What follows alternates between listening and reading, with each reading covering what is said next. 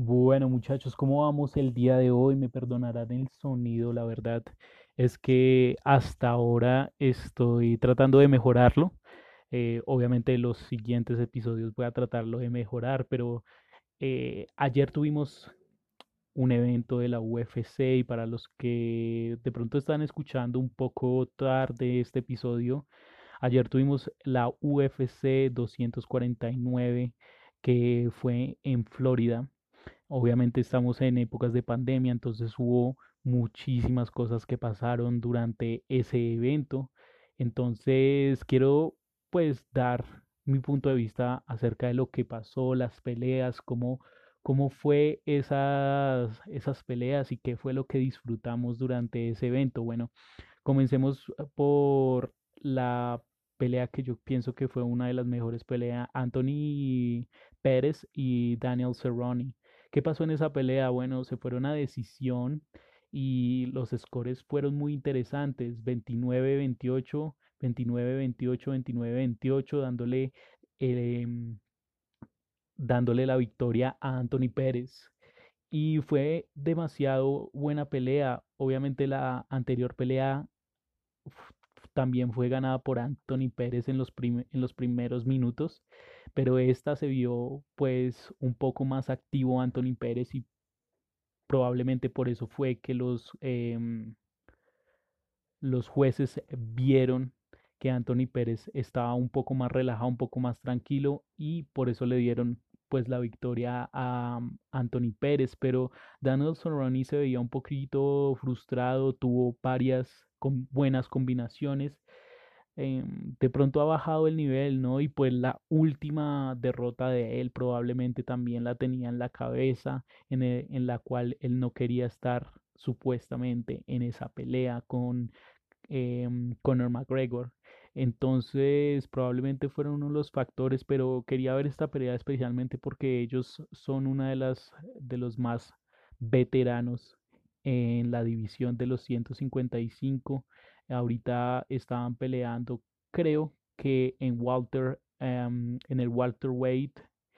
Entonces estaban peleando en 170 pounds. Eh, creo que es 177 kilogramos. Entonces fue una verdadera pelea y eso fue la, las preliminarias cards. También quiero hablar de una pelea que me pareció bastante buena. Fue Calvin Cater y Jeremy Stevens. Fue un TKO. Calvin Cater sacó el TKO con un elbow y pues eh, lo derribó a Jeremy y lo finalizó. Básicamente ese codo que entró, si ustedes se vieron todo eso, fue muy bueno y la pelea de él fue demasiado buena porque hubo muchísimas combinaciones. Sabíamos que Jeremy tenía la ventaja en la fuerza y la explosividad, pero vimos a Calvin Clay, Calvin Clader o Calvin Qatar, como lo llaman en español, mucho más relajado y mucho más maduro. Eh, él venía de una pelea eh, que había perdido entonces eh, lo vimos mucho más preparado. Sabemos que Calvin Cater tiene muy buen boxeo. Entonces, pues me parece súper buena pelea. Para que ustedes la chequeen si no la han visto, por favor, véanla. Eh, seguimos con la de Francis Angano y eh, Jarai. Ah, nunca puedo pronunciar el, el, nombre, pero se llama Rosin, Rosin Strike. Ese eh, Jerry bueno, esa pelea em, fue de 20 segundos y fue devastadora. La verdad, Francis Angano salió como el depredador. Su nickname, su nombre lo dice el depredador y bastante, bastante explosivo. Eh, Rosin Strike alcanzó a esquivar tres o cuatro golpes de él antes de recibir un izquierdazo en toda la mandíbula que lo mandó y lo noqueó de una. Y eso quiere decir que Francis Sangano debería ser la siguiente pelea para um, Stipe Miocic, pero pues eh, sabemos que en esa categoría de heavyweight está John, eh, está, mm, está Francis Angano, está DC, eh, Daniel, está mm, y está Stipe. Y pues obviamente Francis Angano le ha ganado a todo el mundo, los ha mandado y los ha noqueado. Entonces, pues es, es una categoría que está en un momento en el que de pronto está muy dividido y por la pandemia pues no se sabe qué va a pasar, pero fue muy buena pelea, se nota la fuerza que tiene Francis Angano, probablemente el, eh, el mejor pegado que tiene un atleta en estos momentos em, de toda la UFC. Entonces, súper bueno. ¿Qué pienso del Banterweight? Eh, que fue una pelea entre Jeremy Sejuro, Henry Sejudo, perdón, y Dominic Cruz. Bueno, fue una pelea excelente, muchachos, eh, hasta el momento en el que fue parada. Obviamente Dominic Cruz tenía y sabemos que tiene muy buen footwork, o sea, los pasos que él da son muy buenos. Em, entonces, eh, fue una buena pelea. ¿Por qué? Porque se juro estuvo atacando esas piernas eh, de Dominic Cruz para quitarle movilidad. Y eso hizo que la pelea fuera bastante interesante hasta que se juro conectó con un rodillazo. Fue súper bueno que mandó a Dominic al mat, o sea, lo derribó con un empujón también y lo finalizó en el suelo. Ahora, yo en esa pelea quería que Dominic ah, Cruz ganara. No sé por qué me gusta el man, creo que tiene un IQ muy elevado. Eh, y pienso que él podría ganar y que nos iba a sorprender a todos, pero se juro creo que eh, capitalizó en los errores que hizo Dominic, atacó muy bien las piernas y hizo que, hizo que en un momento abriera la guardia y pudiera entrar ese, ese rodillazo derecho y lo derribó y obviamente sabemos que Sejuro, Henry Sejuro tiene un grappling, un wrestling muy avanzado, entonces eso quiere decir que no lo iba a dejar levantar tan, tan fácil y él, aunque yo no estoy de acuerdo como el juez paró la pelea tan pronto porque se veía que Dominic Cruz estaba levantándose rápidamente, pues desafortunadamente no nos dio mucho tiempo para saber si Dominic Cruz estaba o iba a ser eh,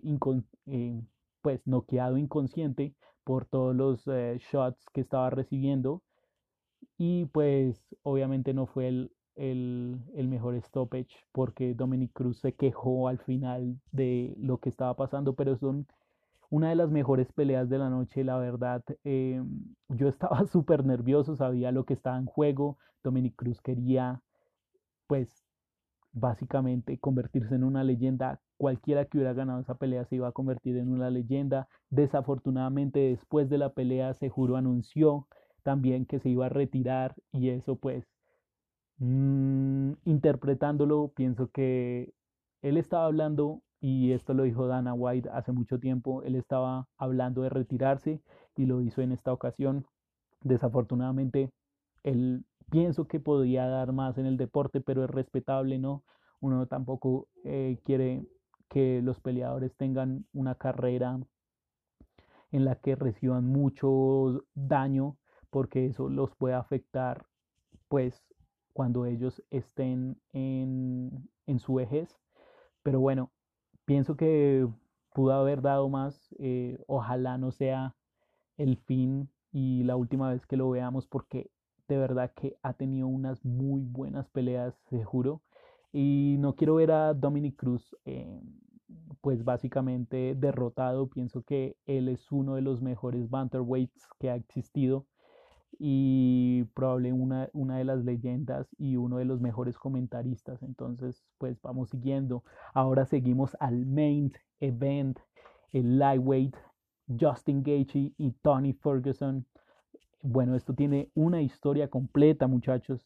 Ustedes saben que Tony Ferguson iba a pelear contra Khabib y no lo logró, pues mm, sucedió esto de la pandemia y tuvimos que básicamente, o sea, la UFC canceló esa pelea, Justin Gaethje, eh, Step Up, o sea, él fue el, el reemplazo de Khabib que se quedó en Europa.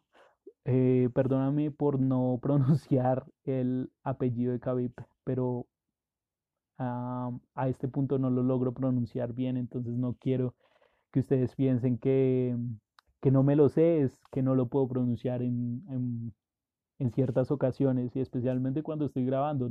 Yo lo puedo pronunciar cuando estoy solo o cuando estoy hablando con amigos, pero no cuando sé que probablemente me van a escuchar un par de personas que no conozco. Bueno, muchachos, ¿qué pasó en esa pelea? Increíble pelea, demasiado buena pelea. En las apuestas, obviamente Tony Ferguson estaba en em, estaba como favorito, obviamente todo el mundo pensaba que él era la persona que iba a derrotar a Justin Gaethje pero vimos todo lo contrario. Fue una pelea de cinco rounds. En la última fue parado eh, Tony Ferguson. Yo vi la pelea, estaba fuera de mi silla, no lo podía creer. Justin Gaethje, eh, muy controlado, muy maduro. Pienso que las derrotas con Dustin Poirier y mm, la, la, otra derrota que tuvo, que en este momento no me acuerdo, fueron muy importantes y muy claves para que él tuviera este performance que tuvo en esta pelea. O sea, fue muy controlado, sabía, hasta Mario con varios golpes em, a Tony Ferguson, Tony Ferguson, un guerrero completo, o sea, recibir todo ese daño.